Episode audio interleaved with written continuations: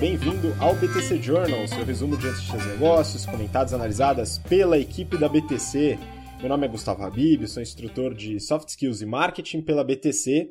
E no episódio de hoje, que é o primeiro episódio do ano de 2020, 9 de janeiro de 2020, nós falaremos sobre novo CEO do McDonald's acabando com a farra, Anima e a possibilidade de um novo follow-on, Nubank faz sua primeira aquisição, Loft avaliada em mais de um bilhão de dólares, né, virando unicórnio, Impossible Foods e sua renovação de portfólio, Natura e novas expectativas de ganho de escopo é, na, com a compra da Avon, controladora da Pizza Hut compra rede de hamburguerias e novo portfólio, né, mudança de portfólio e resultados da Mattel. E, claro, para me acompanhar nesse programa, estou aqui com o Renato Aracaki, instrutor de finanças corporativas, valuation e estratégia. Renato, feliz ano novo. Como é que estão as coisas por aí? Feliz ano novo, Gustavo. Feliz ano novo, pessoal. Espero que todo mundo tenha, passado, tenha passado as festas comendo bastante. Então, as primeiras metas do ano sempre são essa perda de peso, né, ganho no, nas festas final de ano. É, estou com bastante expectativa para 2020, espero que todos tenham também. Tá? Então, desejo a todos aí um excelente ano, que está começando agora. É, e, obviamente, para você que ainda não entende as tomadas de decisões da sua empresa, que às vezes fica meio perdido nas discussões, etc., ou que tem bastante curiosidade para entender como que se analisa a empresa e como que funciona as tomadas de decisões, não posterga mais um ano esse negócio, né? Faça o General Business Program, os nossos cursos de negócio. Então, a gente vai começar a nossa turma de férias é, semana que vem. Já vou dar até um abraço aí para todo mundo. Estamos bastante ansiosos aí para começar o, o, curso de férias. Mas as turmas regulares estão com vagas abertas ainda que vão começar ali no meio de fevereiro. Então, entre no nosso site www.btcompany.com.br/gbp o round ele vai terminar, o último round vai terminar agora domingo. Então, acelera aí as inscrições para a gente né, já garantir a sua vaga e a gente começar bem ali o ano. É, para quem quer aprender bastante aí sobre modelagem Excel, nossos cursos de férias também estão com inscrições abertas, ó, que São Paulo já está fechada, porque a turma já lotou. Então, temos a turma em Campinas, então é o mesmo site, barra Excel Plus Business Programs, ou seja, barra EBP, tá? turmas de férias. E o nosso curso de mercado financeiro, General Finance Program, que vai começar ali mais para frente, né, no final do primeiro trimestre. Entre no nosso site também, General Finance Program barra GFP. E vamos lá, né? Bastante notícias. Vamos inaugurar aí o ano de 2020 com notícias bem interessantes. Pois é, Renato, tem coisa pra caramba. É, começo aqui pedindo para você que está ouvindo a gente pelo BTCcast ou assistindo pelo YouTube para seguir nosso Instagram, instabtcompany. Acompanhe a gente lá, tem bastante conteúdo, tem interação e a gente pega muitos feedbacks de ex-alunas, ex-alunos e também o pessoal que segue a gente, inclusive usando os feedbacks para produção de novos conteúdos. Então, é, na segunda-feira da semana que vem, já entra, né, vai para o ar o nosso novo programa que vai acompanhar aqui o BTC Journal, né, no podcast e também no YouTube, que é o BTC Money, onde a gente vai falar sobre investimentos, finanças pessoais, planejamento financeiro, com os nossos instrutores, né, um bate-papo aí com os nossos instrutores da grade de finanças, né, para poder é, trazer mais conteúdo para vocês. Isso daqui foi pedido por muita gente nas redes sociais, e-mail que o pessoal me mandou, então é um conteúdo que o pessoal tá querendo ouvir, a gente vai colocar isso para vocês também da nossa forma, sempre é, de, de, forma, vamos dizer, a tomar decisão, melhor decisão, você montar sua melhor decisão e também é, com um pouco de opinião também. Né? Lembrando aqui, né, as opiniões que a gente coloca aqui no BTC Journal são com motivo meramente didático, para que você possa tomar suas melhores decisões e entender os conceitos é, de forma integralista, né? entender os conceitos que a gente coloca de marketing, estratégia e finanças como um todo. Bom, vamos começar, Renato. Primeira notícia né, é do valor econômico. E o título é o seguinte: Novo CEO do McDonald's busca acabar com o ambiente de festa da empresa. É, o ex-presidente da rede de alimentação foi demitido após admitir um relacionamento consensual, é importante essa palavra, né, com uma funcionária do grupo. Né? Então a gente falou, Renato, a gente falou bastante sobre essa notícia no ano passado, né, que o Easterbrook, que era o CEO do McDonald's, fez um excelente trabalho, trouxe inteligência artificial, né, é, fez uma expansão da marca McDonald's ainda já uma marca forte, né? Conseguiu expandir ainda mais e trazer muita tecnologia no serviço é, e na, na sua operação, porém tinha esse hábito é, de se relacionar é, com funcionárias, né? De chavecar muitos funcionários. Então é uma coisa que já era dita por vários funcionários, está na reportagem. E agora o novo CEO falou: vamos acabar com essa farra. É importante, né, fazer essa diferenciação. O que, que você acha? Sim, eu, se eu puder dar uma dica já, iniciando 2020, para todos os nossos ouvintes, eu gosto, eu sou bem Caxias né, nesse tema, eu, eu, entendo que existe vida pessoal existe vida profissional. É, essas novas empresas, elas deixam né, dress code ser mais tranquilo, um ambiente mais íntimo dentro da, das corporações. Acho isso interessante até para o aumento da produtividade e ver o sucesso aí de grandes empresas crescendo, né, principalmente de tecnologia. Mas acho que é importante colocar uma barreira aí entre vida pessoal e vida profissional. Quando isso começa a se misturar muito dentro da corporação, isso causa alguns problemas. Então, em multinacionais, que nem o McDonald's, causou problema. E para mim, o pior é que o mau exemplo vem do CEO. Então, o CEO, né, na reportagem diz que ele ia para as festas, toda semana ia para o bar lá com todos os outros executivos, etc. Isso daí, o CEO é uma pessoa emblemática dentro de uma corporação. Ela é o exemplo de postura né, e posicionamento profissional dentro da corporação. Se ele está dando esse exemplo, consequentemente, todos os outros colaboradores vão se sentir no direito né, e achar que isso é um exemplo de fazer a mesma coisa. Eu acho importante né, o CEO ele ter uma postura bem profissional, inspiradora, não né, tão é, íntima aí com os funcionários da forma que foi feito. Eu acho que é um movimento interessante, só que isso é só uma parte do McDonald's, que é a parte né, de postura profissional e como que vai ser né, gerido aí a, a, a parte da, do comportamento dos colaboradores. Vamos ver se esse novo CEO vai dar continuidade no que efetivamente importa para o acionista, né? Que são os grandes movimentos aí de é, reestruturação, usar bastante tecnologia para fazer o, né, a virada tecnológica do, do, McDonald's, aumentar os resultados, introduzir novos produtos, né, diversificação de portfólio, expansão mundial, que era o que o, o, o antigo CEO estava fazendo até de uma forma bem feita, a gente até elogiou bastante os resultados dele aqui. Então vamos ver, né, mas a dica que eu dou para todo mundo é tenta dar bem uma separada entre vida pessoal e vida profissional. A empresa seja uma pessoa, né? E na vida pessoal você pode ser o que você quiser, né? Mas dentro da empresa mantém aí né, uma certa separação em relação à sua vida pessoal. É uma dica que eu dou e que geralmente né, ninguém né, fala que deu errado. Eu acho que dá até muito certo. Pois é, né, Renato? E tem, vamos dizer que fora da empresa tem um mundo muito grande de possibilidades aí na sua diversão e nos seus relacionamentos pessoais. Né? Bom, vamos seguir. Próxima notícia, né? A gente vai comentar aqui um pouco mais curtas no começo e depois a gente dá um pouquinho mais de atenção a alguns resultados interessantes que a gente colheu.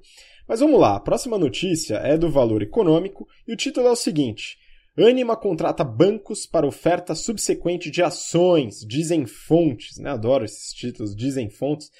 Papéis da empresa de educação acumulam valorização de 70% em 12 meses. A Anima foi uma empresa que valorizou muito em 2019. 2019 foi um bull market, né, como dizem, né, teve aumento da, do Ibovespa em mais de 30%, mas a Anima valorizou mais de 70%, né, teve um resultado bastante expressivo.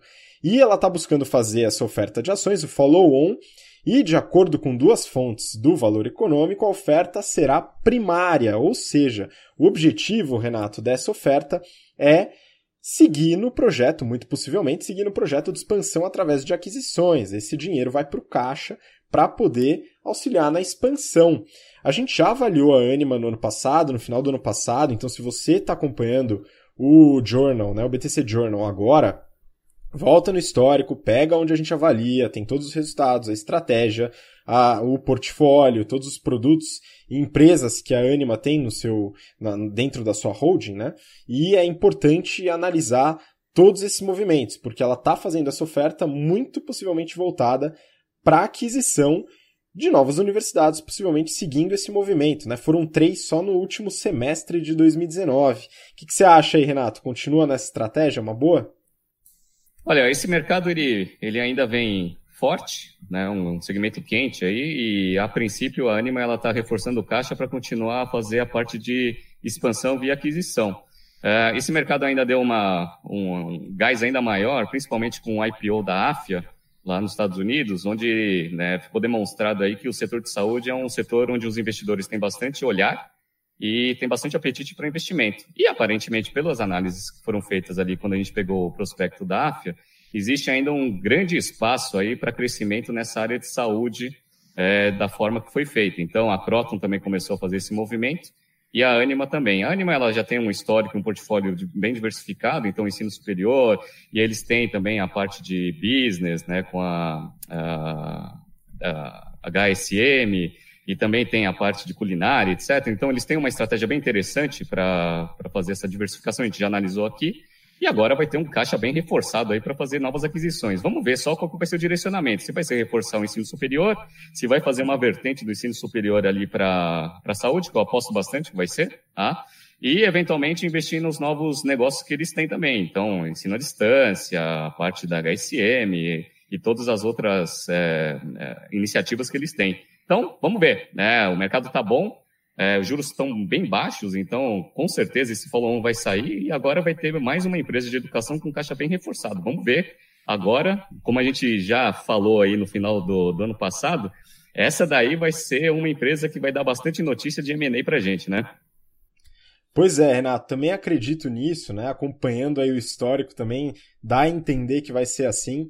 É, a Anima, ela tem histórico que iniciou com as universidades, depois fez a aquisição da HSM, fez a, a joint venture com a Le Cordon Bleu, que é a escola de culinária, né, e está expandindo também nessa linha, abriu a divisão de, de ensino à distância com a EBRAD, que é a Escola Brasileira de Direito, a HSM University também, que são os cursos online com a marca HSM, e crescendo agora também nas universidades de saúde, né? não só saúde, né? outros cursos também, mas aí focado principalmente no mercado de saúde no, no último semestre. Né? Vamos ver como eles continuam crescendo, acompanhar esse mercado. A gente deve analisar a Anima novamente esse ano, depois de alguma aquisição que vai ser feita com esse dinheiro que entrar. Vamos acompanhar. Bom, próxima, próxima notícia rapidíssima, né? A gente vai comentar aqui. Nubank, essa daqui é da Época Negócios. Nubank faz sua primeira aquisição. Banco Digital comprou a Plataforma Tech, que é uma empresa de tecnologia, né? desenvolve sistemas aí de tecnologia é, digitais para as empresas. Tem até uma linguagem própria, né? Interessante falar isso. É, comentar que a gente tem uma instrutora que já trabalhou nessa empresa, Camila, um abraço para ela. É, e é, foi o, o, acordo, né? Ele coloca aqui na reportagem, tem como objetivo conseguir os funcionários talentosos. É um processo, Renato, chamado de equi-hiring, né? Então, a empresa foi adquirida com um propósito específico de trazer uma equipe de engenheiros, tecnologia, gestores de produto, gestores de projeto, para poder colaborar com a Nubank a partir de agora. O que, que você acha aí desse movimento, né? A primeira aquisição do Nubank, né? Histórico. É, esse movimento de aquisição de companhia para pegar o conhecimento é uma economia de escopo que a gente ensina no nosso curso de estratégia empresarial. Então, isso aconteceu bastante lá, principalmente em 2014, 2000, 2013, 14, 15, lá nos Estados Unidos, na Califórnia. É, pequenas empresas foram surgindo aí com, com know-how específico, e aí as grandes empresas, percebendo esse know-how, elas fazem a aquisição, e o Nubank, eu acho que provavelmente aconteceu isso. Então, geralmente, esse processo funciona da seguinte forma. Primeiro, a grande empresa, ela contrata a empresa que ela vai adquirir no futuro, mas ela não, ainda nem tem essa ideia, como uma consultoria, percebe que o trabalho é muito bem feito, e aí, para adquirir esse know-how, ao invés de ficar pagando por serviço, e já é constante basicamente o negócio, você vai lá e contrata. É, nesse caso, não é contrato, você compra a empresa inteira para você ter tudo, né, todo o conhecimento da empresa adquirida dentro de, de casa. Isso daí é importante, é interessante. Aconteceu também com um ex-aluno da BTC, né, que a gente encontrou no BTC Athletics, até mandar um abraço aí para o Bruno, Bruno Bueno. É, a empresa dele também, um know-how absurdamente alto ali na parte de desenvolvimento de sistemas, etc. Era prestador de serviço para algumas empresas e foi adquirida aí pela Acreditas. Então, também, né, traz todo o conhecimento adquirido no início da empresa, etc., de todos os funcionários e agora está integrado ali na Acreditas para ajudar ela na, no crescimento exponencial aí que essas empresas têm. O Nubank acho que fez o mesmo movimento. Parabéns aí para a empresa aí do Bruno, né, que era a Codos. E isso daí acontece bastante. No mundo de consultoria estratégica, isso também acontece, só que aí não é, obviamente, a empresa comprando a consultoria estratégica, ela contrata geralmente o próprio executivo. Então, isso é bem normal. Então, você tem lá um sócio que já está há muitos anos fazendo projeto em um, sei lá, um grande banco, por exemplo, e aí, é, o banco, às vezes, ele, isso acontece bastante, ele vai lá e faz uma oferta pro cara. Fala assim, você, puta, você já está aqui há uns cinco anos, você entende muito melhor do negócio do que, meu, a gente. É, você não quer vir fazer parte aqui né, do quadro de executivos? Então, é, é, quase a mesma coisa, só que nesse caso a Nubank vai lá e compra a empresa inteira, né? Porque ele quer o time inteiro de desenvolvimento. Então, um movimento bem interessante. Vamos ver agora, o Nubank é aquele, aquela nossa aposta aí para estruturação de, do negócio para abertura de capital. Esse movimento é um movimento bom. Né? Como a gente conhece, a gente já teve um insider dentro da plataforma Tech, Aparentemente a galera é muito boa mesmo, então em termos de conhecimento e know-how vai ser bem interessante. Vamos ver como que esses colaboradores vão se integrar dentro do Nubank para ajudar aí a nossa queridinha startup, que já não é mais startup, a esse movimento aí de abertura de capital. Vamos ver. Boa, acompanharemos. E Nubank, faz favor aí de é, fazer seu IPO na Nasdaq esse ano, que eu estou contando com isso, hein, pessoal? Vamos lá, trabalhar forte aí nesse objetivo. Bom, vamos continuar. É, próxima notícia, também curtinha, só para comentar aqui do valor econômico. Startup de imóveis Loft é avaliada em 1 bilhão de dólares. Ou seja, Renato, temos mais um unicórnio no nosso reino encantado.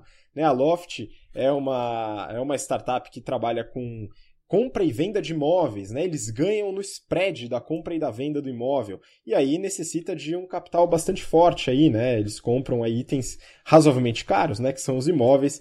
E eles nessa última rodada conseguiram aí cerca de 175 milhões de dólares. É, nessa rodada liderada pela Vulcan Capital e com participação aí também da Monax, Thrive Capital e outros é, outros investidores, tá? Que já totalizam aí, a, a Loft já subiu aí cerca de 273 milhões de dólares de investimentos. É, então, só para comentar, né, Renato, que agora a gente tem mais um unicórnio. A gente tem algumas pessoas, né, ex-alunas, ex-alunos que pedem para a gente comentar da Loft. Infelizmente, eles não têm os números abertos aí, né? Só alguns highlights de receita tal. Mas seria legal abrir também como o Nubank faz, né? É, essa empresa é super recente, ela foi fundada em 2018 e o modelo de negócio delas é um, é um modelo que exige muito capital, porque eles fazem a aquisição do imóvel e aí eles ganham com spread quando né, a diferença ali, o markup, a margem bruta que eles fazem na hora da venda do, do imóvel.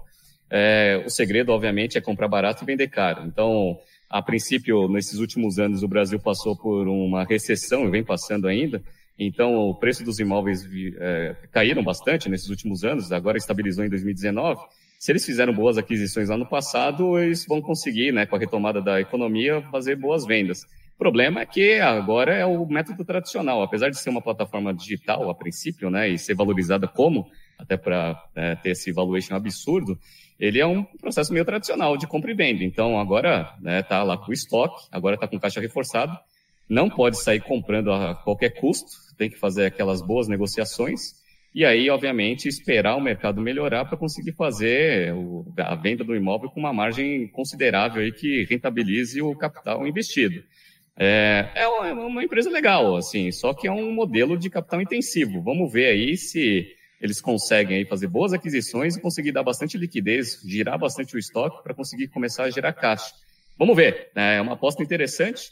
Mas também não vejo assim um modelo tão diferente assim, revolucionário, disruptivo, do jeito que a galera fala. Para mim é uma empresa que faz compra e venda num segmento que eu acho que ela entrou num momento bom, né, de baixa dos preços dos imóveis. Vamos ver se elas vão se eles vão conseguir vender, né, com um spread. Vamos ver. Pois é, Renato, entra naquele, naquela discussão, né, não comparando, obviamente, com o WeWork, mas comparando de certa forma, né, tecnologia peronomútil. Né? Então, tem a tecnologia, tem o aplicativo, né? não quero dizer que é 100% não tecnológico, mas o core business é a transação comercial, utiliza os corretores para fazer essa transação, né? Então, é, vamos com calma no, na narrativa da tecnologia, No entanto, eu acredito que eles estão num momento bastante positivo, tanto de redução de queda, redução, redução de juros e o, a melhoria no mercado imobiliário, né, que está subindo. Então, as expectativas são muito boas. Parece que é um mercado promissor. Acompanharemos certamente.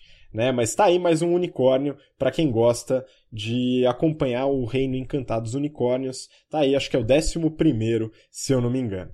Bom, vamos continuar. A próxima notícia é da Época Negócios. Impossible Foods expande portfólio e anuncia carne suína à base de plantas. Carne suína à base de plantas, né? Vamos lá. É, Foodtech, que já fazia carne bovina a partir da soja, agora terá o Impossible Pork e a Impossible Sausage entre seus produtos. É, eu rio bastante quando eu falo dessa notícia, porque para mim é tanta antítese, Renato, que não dá nem para entender. Mas legal, Impossible Foods a gente já comentou aqui, é a empresa que trabalha com carnes vegetais, né, se a gente puder falar dessa forma, né, e agora vai trabalhar nessa imitação, entre aspas, né, da carne de porco. Você já experimentou essa carne, falou que é bem parecida com a carne normal, e agora a salsicha de vegetais, né, Renato? E aí, como é que você vê esse negócio? Pois é, eles, diferentemente da Beyond Meat, eles não têm capital aberto, então fica difícil entender um pouco do, do, dos financials e se o negócio está indo bem, está indo mal.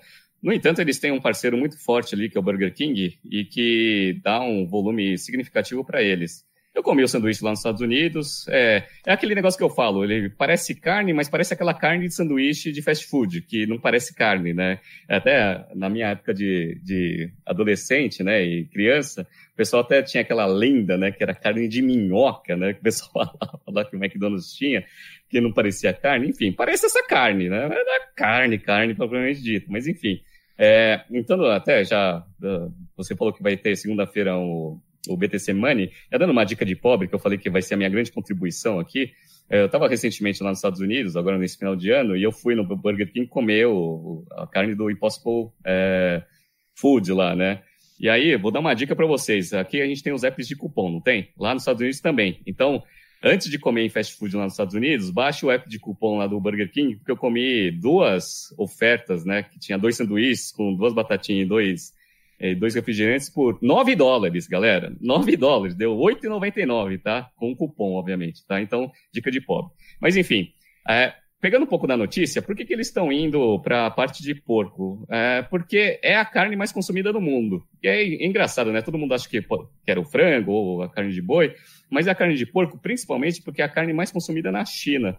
Então, essa diversificação, ela vai pegar fortemente ali o mercado asiático, e, obviamente, tem um volume muito grande para eles conseguirem pegar. Então, obviamente, se eles fizerem um bom trabalho de P&D, né, conseguirem fazer o mesmo trabalho que eles fizeram com carne bovina, com carne de porco e o sausage, é, eles vão ter um mercado absurdamente grande para conseguir né, aumentar bastante a rentabilidade. Então, é um mercado interessante. Vamos ver se eles conseguem fazer o mesmo trabalho que eles fizeram com carne bovina com né, a carne de porco.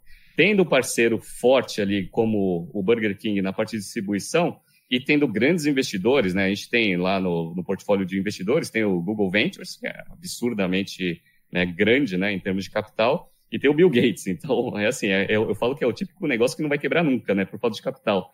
Então, vamos lá. É, agora é fazer o trabalho bem feito, fazer a, a parte de distribuição e vamos ver. Agora está na moda esse negócio esses negócios vão começar a crescer. Vamos ver se o Impossible Foods ele, ele né, dá os próximos passos para abertura de capital também, até para a gente conseguir comparar com o Beyond Meat que a gente já né, analisou aqui dentro do BTC Journal. Vamos ver.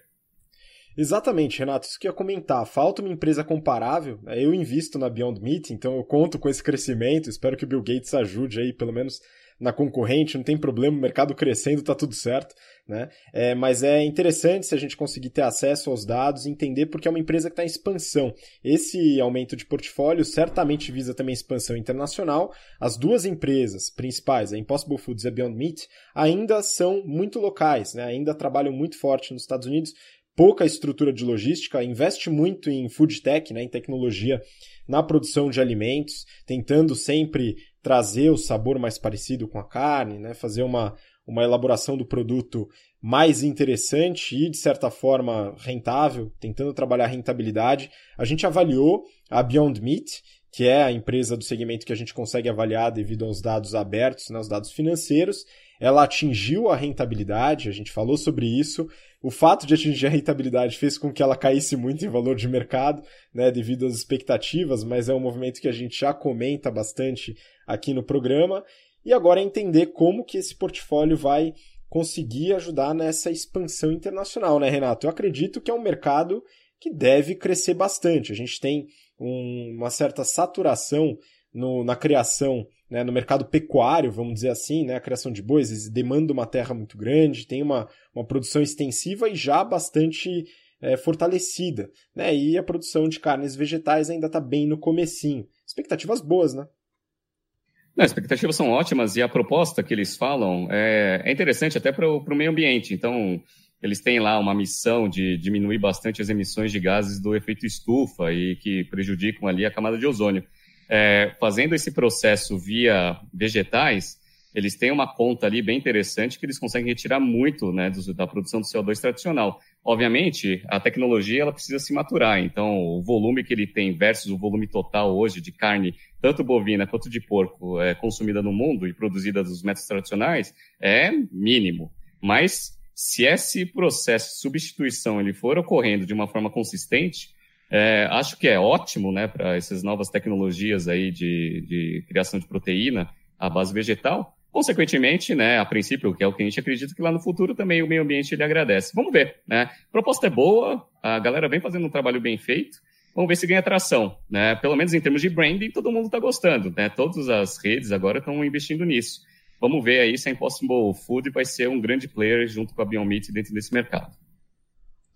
Vamos acompanhar. Eu particularmente não gosto muito desses nomes, né, que misturam vegetal e carne, para mim não faz o menor sentido, mas uh, convenhamos que o branding é muito bem feito. Né? Apesar de eu não gostar, a maioria das pessoas conecta de uma forma fácil e tem essa, essa identificação. Então, branding é de fato bom. Vamos continuar? Próxima notícia, Renato é da, do valor econômico também. E o título é o seguinte: Natura eleva a estimativa dos ganhos com compra da Avon. As ações da Natura e Co chegaram a registrar alta de 5,68%, a notícia do dia 7, né? Então essa alta foi no dia 6, a maior da B3, mas acabaram fechando o pregão em 2,12%, a R$ 40,13. Renato, a gente falou bastante no ano passado da compra da Avon pela Natura. Né? A gente comentou sobre a aquisição que tinha sido feita em relação à Body Shop, né? a Natura tinha comprado a Body Shop, estava num processo de sinergia. Nesse meio do processo comprou a Avon, a gente falou das dificuldades operacionais nas duplas aquisições, né? na aquisição recente, e também da famosa economia de escopo, que a gente trabalha bastante nas aulas de estratégia que você ministra no General Business Program. Né? E aí eu queria entender, né? A notícia deu a entender que a gente tem mais economia de escopo, né? O que, que aconteceu aqui nesse recálculo da Natura na compra com a Avon?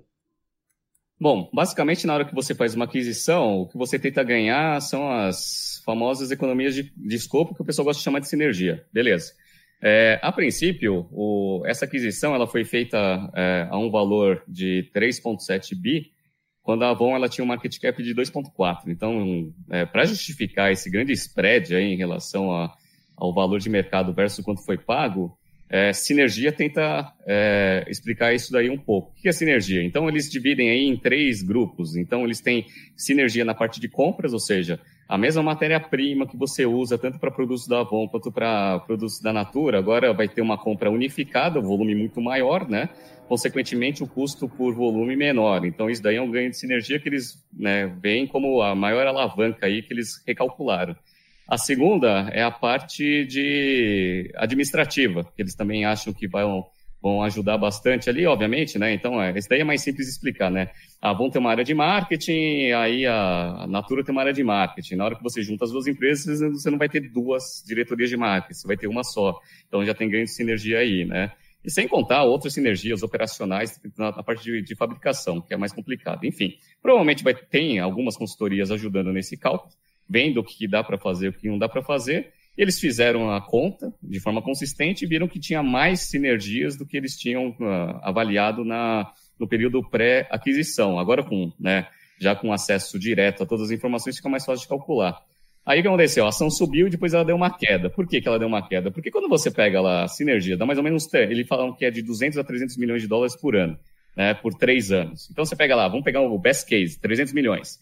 Dá lá 900 milhões lá, é, sem fazer desconto de taxa nenhuma, né? 900 milhões ainda não dá o spread lá do 3,7 para o 2,4. Então, quando você vê assim, ainda não justificou.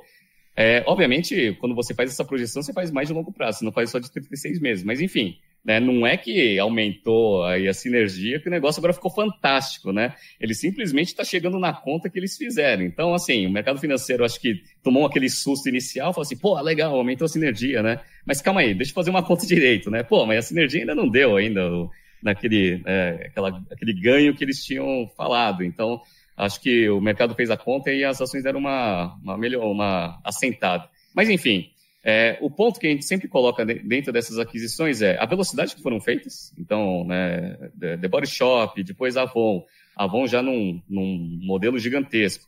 Para fazer a integração desse negócio e transformar essas sinergias em resultado, meu amiguinho, a galera vai sofrer. Deve ter consultoria rodo lá tentando ajudar nesse negócio Vamos ver se o CEO lá e todo o time de gestão vai ter competência para conseguir capturar esse negócio. Porque aquele negócio, até no, no curso do GBP, a gente ensina a calcular. Calcular é fácil. Né? Difícil é capturar. Vamos ver se essa galera vai ter competência para conseguir capturar tudo isso. Eu, né, sou sempre muito cético, né? Eu prefiro esperar os resultados trimestrais aí dos primeiros anos para ver se vai se concretizar de fato o que eles calcularam. Vamos ver. Pois é, Renato, também tenho essas dúvidas. É aquilo que a gente comentou, calcular, calcular não é tão fácil assim, a gente ensina no GBP, não é tanta gente que sabe assim, calcular essa energia, já tem alguns detalhes ali, e a gente tem alguns casos muito legais no curso para ensinar a calcular, mas o desafio é a mão na massa, é como você operacionaliza essa economia de escopo. Na área de compras, que é uma área que eu trabalhei bastante com esse tipo de economia de escopo, talvez seja um pouco mais fácil, né? Tá muito na mão comercial, negociação, aumento de volume facilita. Agora, na parte operacional e administrativa, aí o negócio já começa a pegar pesado, né? Aí tem que cortar o salário dos executivos, né, Renato? Não dá para ter dois CEOs mais, né? É, e uma coisa que me chamou bastante atenção nessa notícia é que eles calcularam ali que administrativamente eles estão projetando entre 70 e 90 milhões de dólares de economia anual. Eu achei esse número muito baixo. Por quê? Porque, assim, eu, obviamente, eu sei que o CEO da Avon não recebe esse salário, mas, assim, saiu a notícia lá do Tim Cook, a remuneração anual dele lá de bônus, lá deu 136 milhões de dólares. Pô, é aquele negócio, né? Você vai lá, compra lá a empresa, você não precisa ter dois, três CEOs da, da sua operação. Então, assim, vai, que esse cara ganhasse lá 20 milhões de dólares por ano, né? Tudo bem que a Avon estava tão ruim que eu acho que o salário dele era bem menor, mas que sei lá, 3 milhões. Só o senhor é 3 milhões de dólares por ano. Né? E todas essas áreas que eu falei, marketing, RH, é, pô, um monte de, de, de gente operacional ali dentro do back-office, só 90 milhões de dólares anual, eu acho bem baixo. Mas, enfim, vamos ver, né? Fizeram o cálculo, divulgaram, então eles estão com bastante confiança. Achei bastante conservador mas também não consigo opinar de uma forma mais enfática sem ter né, a análise mais bem estruturada. Só achei o número baixo. Mas vamos ver. Vamos ver aí se a galera consegue capturar né, esses 70 milhões de administrativo por ano, ou 90 milhões no, no best case, e todas as outras sinergias que eles calcularam. Vamos ver. Pois é, importante aqui a notícia para a gente sempre frisar a importância do cálculo de economia de escopo num M&A, numa aquisição. E agora até lembrei, viu, Renato, é de uma aquisição que a gente comentou bastante ano passado, onde não houve o cálculo de economia de escopo na, no CEO, no caso, né, que foi a aquisição da Netshoes pela Magazine Luiza, onde eles, é, de forma que eu discordo 100% possivelmente, mantiveram dois CEOs na operação da Magazine Luiza e da Netshoes. Mas escolhas são escolhas, não houve a, a economia do escopo, mas vamos torcer para que a Magazine Luiza continue crescendo. Bom, vamos lá. Próxima notícia, vou compartilhar aqui com vocês, é do valor econômico também. O título é o seguinte: Controladora da Pizza Hut compra rede de hamburguerias por 375 milhões de dólares. A americana Yum Brands adquiriu a também americana The Habit Burger Grill, fundada em 1969. Essa notícia, Renato, fala basicamente aí dessa aquisição ainda não se completou, né, mas foi noticiada, tá? Com certeza acontecerá da aquisição da The Habit Burger pela Yum Brands. A Yum Brands a gente vai falar um pouquinho mais aqui, mas é uma gigantesca aí do mercado de alimentação, com presença no Brasil também, através da IMC, que a gente também vai falar, mas é interessante por alguns motivos aqui é, estratégicos e também financeiros. Renato, Yum Brands, você é um grande consumidor aí dos produtos dessa empresa? Ah, meu, junk food é o que eu como praticamente todos os dias, então eu conheço todas essas marcas, principalmente agora com esse, esse boom aí de guerra de preço da galera, então eu consumo ainda mais, né? Então até falo recentemente aí, segunda-feira, eu comi no Taco Bell, né? que é, é, é, o burrito lá com um cupom aí da cuponeria, mas enfim. É, esses caras, eles fizeram um movimento bem interessante. Então, ele já tem lá a Pizza Hut, vai, vamos pegar as grandes marcas, né? Pizza Hut, a, a parte do, do Taco Bell e a, esqueci o nome da outra lá. KFC. KFC, exatamente. Então, é frango, comida mexicana e, Pizza. E pizza, né? Então, quando você pega essa hamburgueria, a princípio você fecha um pouco do portfólio né, na, na, na parte de diversificação. Isso é interessante, um movimento de diversificação para pegar vários segmentos. É, só que é, ainda tem um adendo, né, que essa The Rabbit Burger aí, ela, ela tem, um, obviamente, um branding bom ali nos Estados Unidos, apesar de ter muito espaço para expansão, mas não é uma marca mundialmente conhecida como as outras três. E como a Young Brand aí, ela tem uma grande expertise em expansão de marcas, até porque ele já tem uma rede de, de franqueados no mundo inteiro, acho que tem um espaço muito grande aí para ter bastante potencial. Só achei que o valor foi meio esticado, mas a gente vai dar uma analisada aí nos financials de ambas, né? Você deu uma analisada, como que, como que estão as duas empresas? Sim, sim, vamos lá. Você colocou alguns pontos interessantes do aspecto estratégico da aquisição, né? Que é importante, inclusive em alguns casos do GBP, a gente faz a análise é, mais ou menos nessa ordem, né? Entender a motivação estratégica e depois fazer todos os cálculos, economia do escopo, é, precificação, valuation da empresa, assim por diante. Né? Então tem a expansão internacional, que a The Habit Burger é uma companhia bastante local, ela foi fundada como colocou na notícia, né, em 69, na Califórnia, atua muito forte na Califórnia, nos Estados Unidos, e tem uma, uma, um potencial de expansão internacional muito forte. O outro ponto é a diversificação de portfólio da Yum Brands, que você comentou, né? Então, fechando o ciclo aí do junk food, maravilha. E o ganho de escala, né? Então, ganho de escala também, nesse caso, tanto matéria-prima, é, de lojas, né? Presença de marca, também com certeza tem um ganho aí. Então pode, a, a princípio me parece uma aquisição interessante. Né?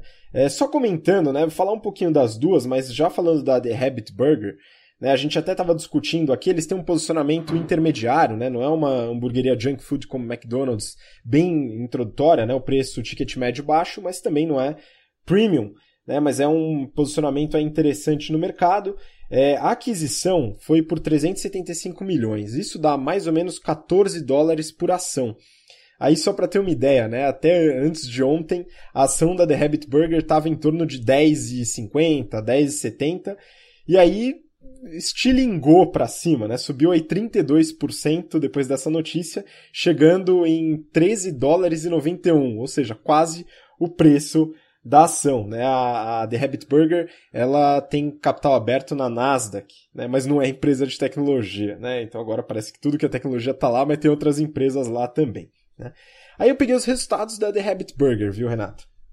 Nos nove meses de 2019, eles é, tiveram receita líquida de 343 milhões de dólares, é, contra cerca de 300 no mesmo período de 2018. Tá? Então teve um aumento aí, mais ou menos 10, 11%.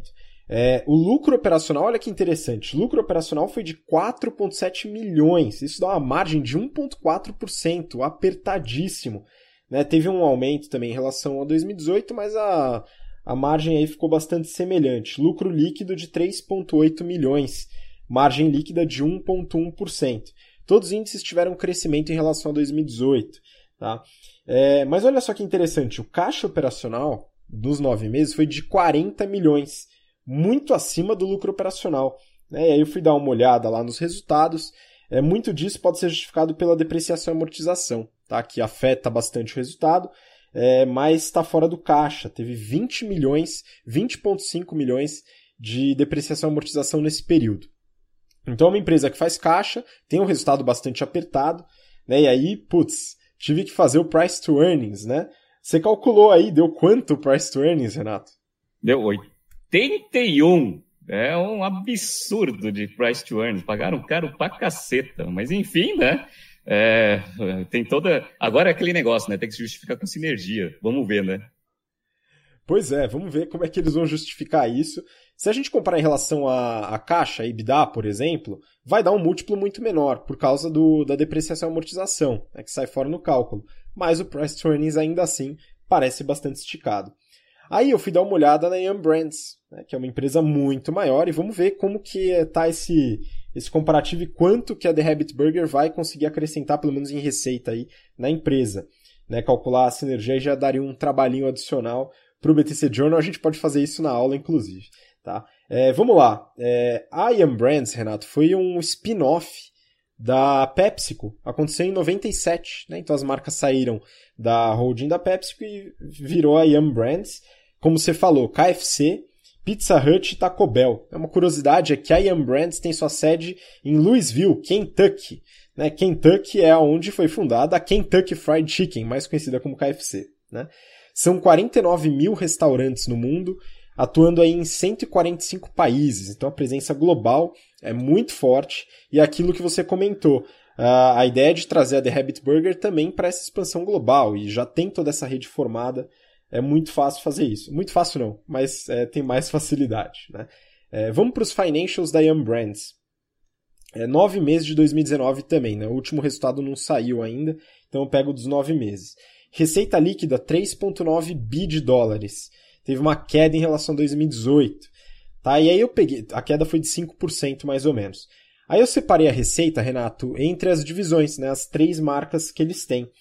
KFC é o que mais fatura, 1,8 bi. Teve uma queda de 10%. Ó, KFC deu uma queda boa de receita. O segundo que mais fatura é o Taco Bell, 1,4 bi.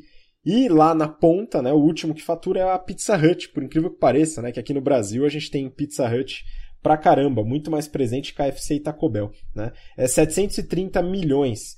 É, por coincidência, né, mesmo sendo a última em faturamento, foi a única que teve crescimento de receita comparado com os nove meses de 2018. Tá? Diferente, ó, só para ter uma ideia de, de, de, receita, né? Então, KFC 1.8 bi, Pizza Hut 730 milhões, The Habit Burger 343. Então, agora a Yum Brands vai ter a última marca em faturamento vai ser a The Habit Burger. Lucro operacional 1.38 bi. Isso dá uma margem de mais ou menos 35%, muito maior do que a margem da The Habit Burger. Quem sabe, dentro da, do portfólio, eles conseguem ter uma melhoria nessa margem operacional. Vamos acompanhar. Mas teve uma queda em relação a 2018 de 11%, uma queda expressiva, né? E aí eu fiz uma separação também na margem operacional, tá, Renato? É, o KFC tem uma margem de 43%, mas não, 43,6%. Teve um aumento de margem em relação a 2018. Pizza Hut, 38,2% também aumentou. E a, a última, que é Taco Bell, teve 32,4%, também aumentou. Tá? Então é interessante por que, que as marcas separadamente tiveram aumento de margem operacional e o resultado como um todo teve uma redução de margem operacional. Né? Aí tem alguns pontos interessantes para comentar. As marcas tiveram esse aumento por causa de um projeto de redução de custos que a Yum Brands aplicou com sucesso. Tá? Então, teve uma redução forte de custos operacionais, de custos administrativos, é, de marketing, assim por diante. Só que um ponto interessante aqui no resultado da empresa foram os ganhos de refranchising. O que é refranchising? Né? Você vai saber explicar muito melhor do que eu, mas basicamente é você, com as suas unidades próprias, transformar em franquia novamente. Né? E você tem o ganho nessa venda. Só que o ganho nessa venda em 2019 foi muito mais baixo do que o ganho nessa venda em 2018. E aí teve essa redução é, relativa na margem, tá? E esse resultado aparece só no consolidado, não no individual. Tá? Só para completar aqui, o lucro líquido é, foi de 806 milhões, teve uma queda também 33%, bastante forte, uma margem líquida de 20%. Né? Caixa operacional foi de 883 milhões, teve um aumento em relação a 2018, os nove meses.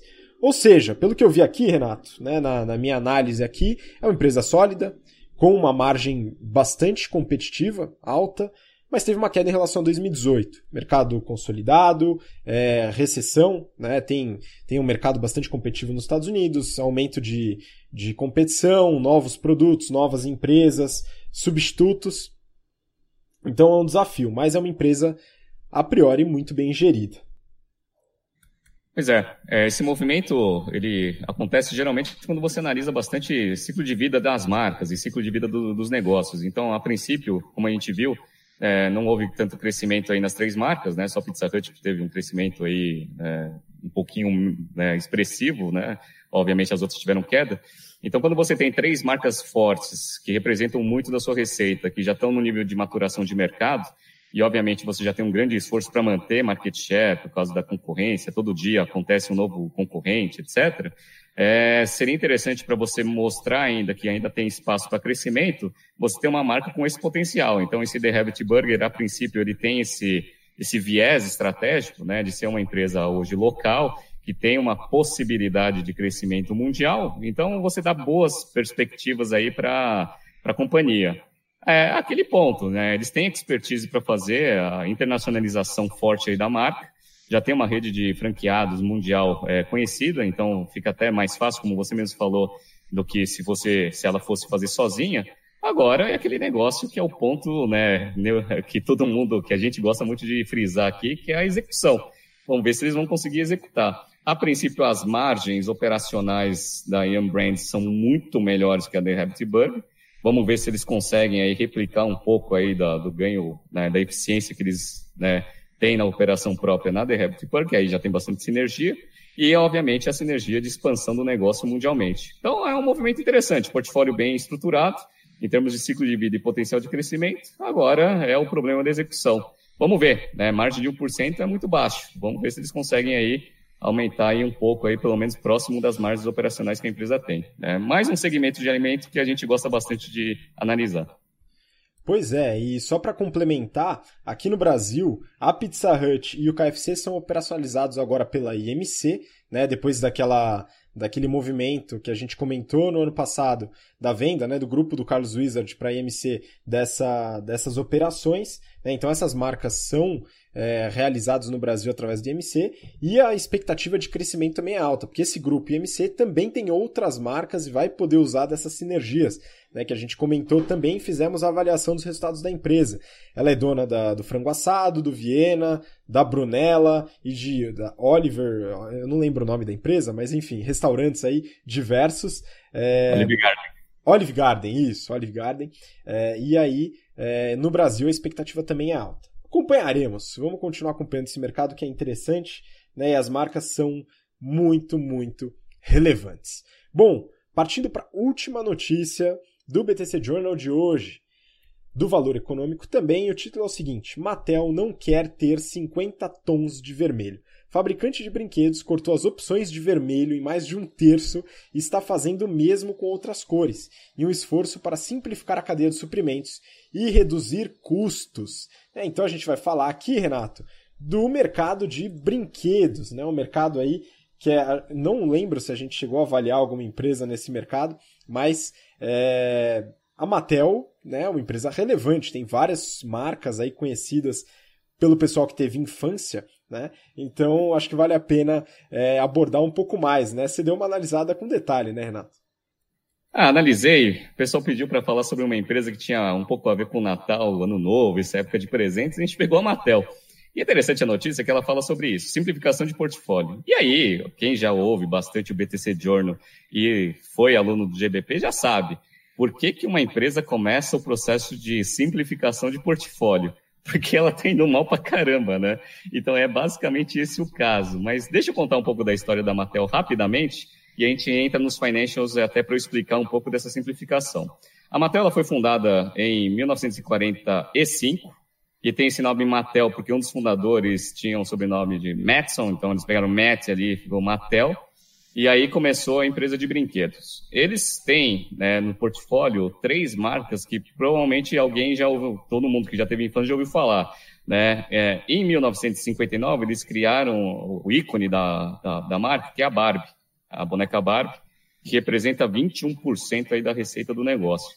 E aí tem o Hot Wheels, que é aqueles brinquedinhos lá de corrida, né, representa 16%, 16, 17% da receita dos caras.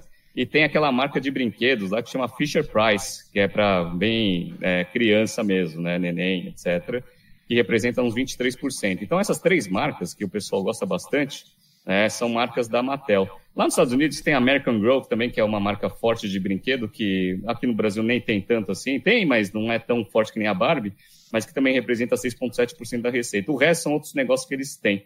Então, é uma marca que tem, atua no segmento de brinquedos, e tem algumas marcas bem estabelecidas aí no, no mercado, bem conhecidas de, do público de forma geral.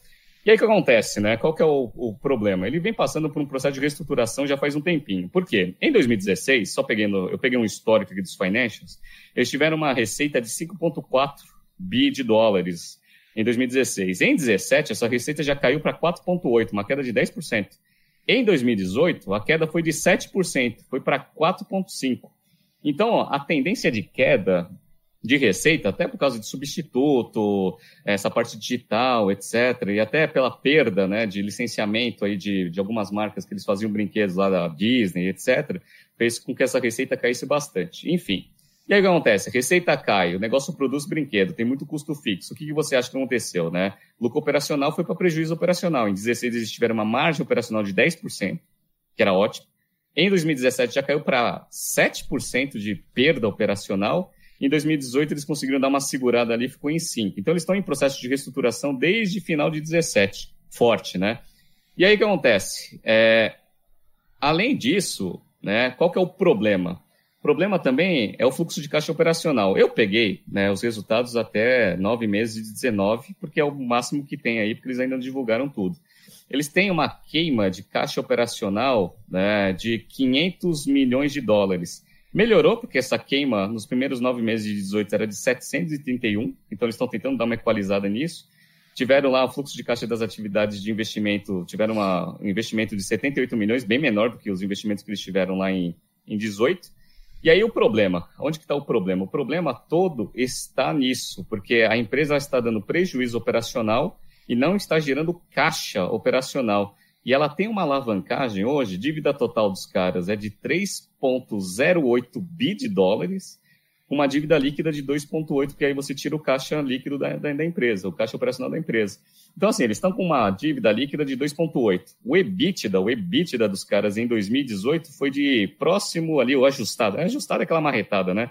De 190, vai que seja 200 milhões. Então, a relação dívida líquida sobre EBITDA está muito alta. Tudo bem que boa parte da dívida dos caras é de longo prazo, então o perfil é relativamente bom. Mas assim, se você não gera caixa, é, se você não dá lucro operacional, você não gera caixa operacional e tem uma dívida absurdamente alta, é, você começa a se preocupar bastante com a liquidez do negócio. Então, esse é o problema. Então, vem dando resultado, né, a, o processo de turnaround dos caras, vem dando resultado. Então, assim, a receita, nos primeiros nove meses de 19, já está 1,3% acima de 18, que é bom. O prejuízo operacional caiu de, a margem operacional caiu de menos 11 para menos 1. Então, eu fiz uma, uma relação aqui com a sazonalidade do quarto trimestre. A princípio, pela minha análise, eles vão dar lucro esse ano, tá? Mas vamos esperar o resultado do quarto tri. Então, a princípio, eles vão conseguir virar o resultado de 19 para lucro operacional já, que eu acho que é bom, tá? Mas ainda eles precisam resolver esse problema da geração de caixa, até para conseguir dar uma aliviada na, nos índices de alavancagem da empresa. E aí, qual, quais são os esforços que eles fazem? Primeiro, né, a parte de reestruturação, corte de despesa. Então, eles cortaram bastante despesa ali administrativa, né, que é, é importante. Marketing, que eu não recomendo que eles façam, porque é uma empresa que produz e distribui, né, e tem marcas muito fortes. Eles mantiveram o percentual da receita, então eles investem mais ou menos 11% da receita em marketing né, e promoção, e manteve-se, então tá bom. Cortaram despesa operacional e agora, aquela grande, né, aquele grande motor de, de eficiência que é a notícia, que é a simplificação do portfólio. Eles começaram a ver que eles tinham lá 50 tons de vermelho lá no, em todos os brinquedos. Precisa de 50 tons? Porque 50 tons é assim, são 50 SKUs né, a mais que você tem. Para você fazer gestão né, de produção, fazer gestão de estoque, né, e não deixar toda né, a cadeia para frente super estocada, porque não vende o vermelho um pouquinho mais claro que o vermelho escuro que todo mundo quer, eles estão dando essa simplificação. Então, eles viram que tem bastante ganho de sinergia, tanto operacional quanto na parte de negócio propriamente dita. E eles estão fazendo isso com o portfólio inteiro. Então, tem Barbie, Hot Wheels, Fisher Price, etc. Então, isso é bem interessante. É aquele processo que a gente ensina dentro das nossas aulas, segunda aula de, finança, de é, estratégia empresarial, simplificação de portfólio. Já falamos bastante de empresa que faz isso, né? A Coca-Cola e outras empresas, a gente já falou aqui no BTC Journal. Matel é mais uma. Vamos ver né, se os resultados né, vão se é, refletir nos financials, né, os resultados dessa, dessa simplificação de portfólio, mas é uma empresa bem interessante para a gente acompanhar. Então, eu já até coloquei aqui né, uma marquinha na Matel, para quando sair o quarto trimestre, a gente anunciar aqui numa curta do BTC Journal para ver se eles conseguiram né, transformar a empresa de prejuízo, uma empresa com prejuízo operacional para lucro operacional. É um caso interessante para estudar de turnaround, muito interessante. Pois é, a empresa ainda muito relevante, né, Renato? Com uma receita alta, né? Então, uma empresa grande. E só algumas coisas que me preocupam, né? Não sei como é que você vê isso, mas tanto é, redução de natalidade, né? Taxa de natalidade, o perfil da população cada vez mais velho, e os substitutos. Né? Então você pega iPad, realidade aumentada, entre outros, é, outros produtos de tecnologia que acabam atendendo também crianças, né? E isso pode ser um certo perigo também para a Mattel, né? Não, sem dúvida. Esse mercado é aquele negócio que a gente já falou. É, a gente falou até um pouco da Forever 21, que ela focava muito no público teen. Esses caras, obviamente, eles são muito focados no público é, infanto-juvenil ainda, né? Lá os, as crianças, né? Os nenéns de fato. É, esse público, né? E é uma grande, né, um grande mérito da empresa. Eles conseguiram criar três marcas muito fortes aí, que é, é, é marcada muito no branding, na, na cabeça da, do público, né? Barbie, Hot Wheels, etc.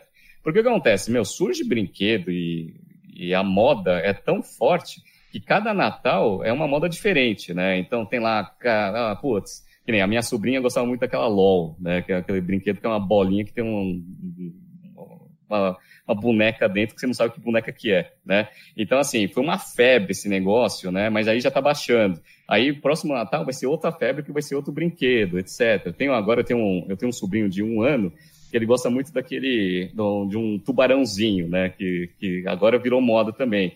Tem Angry Birds, etc. Ou seja, todo ano tem uma moda diferente para essa parte de brinquedos. Então é um mercado que você precisa se defender muito fortemente, sem contar essa tendência tecnológica que você falou. Então eles apostam bastante nisso. Então a Barbie eles começam a fazer bastante desenho, eles começam a fazer alguns apps, algumas coisas mais digitais. Eles têm uma iniciativa nesse sentido mas obviamente né, eles não têm aquele know-how né, tecnológico que deveria ter. Vamos ver como que a Mattel vai fazer. Provavelmente, uma das grandes alavancas ali para eles se posicionarem melhor nesse mundo é, diferente é ou fazer uma parceria com a empresa de tecnologia de brinquedo, eventualmente, né, para ter esse know-how, ou eventualmente ela ser fazer uma fusão ou ser comprada por alguém. É, com esse nível de alavancagem que ela está, não me surpreenderia ver a Mattel sendo vendida para alguém. Ela já teve uma oferta lá em 2017, né? Uma oferta de mais ou menos uns 5 bi de, de market cap, e ela recusou. Né? O valor hoje de mercado dela é quase 5 bi. Então, assim, é, vamos ver. Né? Recusou lá em 17, a princípio está conseguindo executar o turnaround de forma eficiente, mas sempre tem né, essa opção aí de se juntar com uma grande aí para diluição aí do, nível de alavancagem. Vamos ver como que vai se posicionar a Mattel, mas como você falou, o mercado está difícil. Vai precisar aí de né, uma inovação e uma inovação do modelo de negócio forte e rápido de implementação. Vamos ver. Pois é, e acompanharemos também o resultado final né, do, do ano total de 2019, porque a sazonalidade é bastante influente no resultado de empresas como a Mattel. Bom, essa foi a última notícia do BTC Journal de hoje, primeiro do ano. Então, Renato, manda seu recado final aí para o pessoal. Pessoal, então muito obrigado pela audiência. Já vou mandar um abraço aí para todos os alunos que, vai, que vão iniciar aí o, o curso de férias aí do GBP é, segunda-feira. Estarei lá, vamos fazer a grande abertura, você também, Gustavo, o time inteiro lá, para né, fazer as boas-vindas aí para os alunos. Vai ser um curso bem intenso, mas a gente está bem confiante aí que a turma está muito forte. A gente já viu lá os alunos, né? Porque essa turma já está fechada já faz um tempo. Então, manda um abraço para todo mundo, né? Segunda-feira estaremos aí. E, meu, para vocês aí também que vão fazer o curso ou que estão pretendendo, ainda estão pensando em fazer o curso, vai começar em fevereiro. Então, se inscreve aí que o round termina domingo. Grande abraço a todos e até semana que vem. Um abraço. Valeu, Renato. Obrigado você que ouviu, assistiu a gente até agora. A gente tem encontro marcado para a semana que vem no BTC Journal. E também, claro, BTC Money. Não perca, segunda-feira vai pro ar. Um grande abraço, obrigado e até lá. Tchau, tchau.